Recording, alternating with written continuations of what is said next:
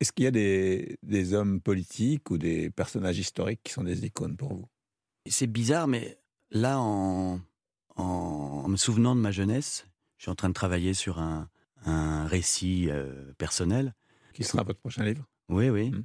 Je me suis aperçu que quand même j'avais admiré le général de Gaulle quand j'avais 3 ans, 4 ans. Et je me souviens très bien du jour de sa mort.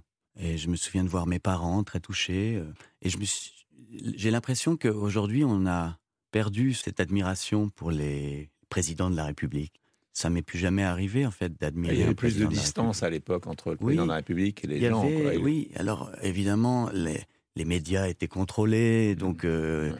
il y avait des raisons à ça, mais ce respect s'est perdu. C'est un peu dommage. En fait, il y avait une, une forme de, de, de grandeur euh, chez lui. L'idée qu'on doive nécessairement toute la journée se foutre de la gueule des gouvernants, c'est sain, et en même temps, ça les diminue, forcément.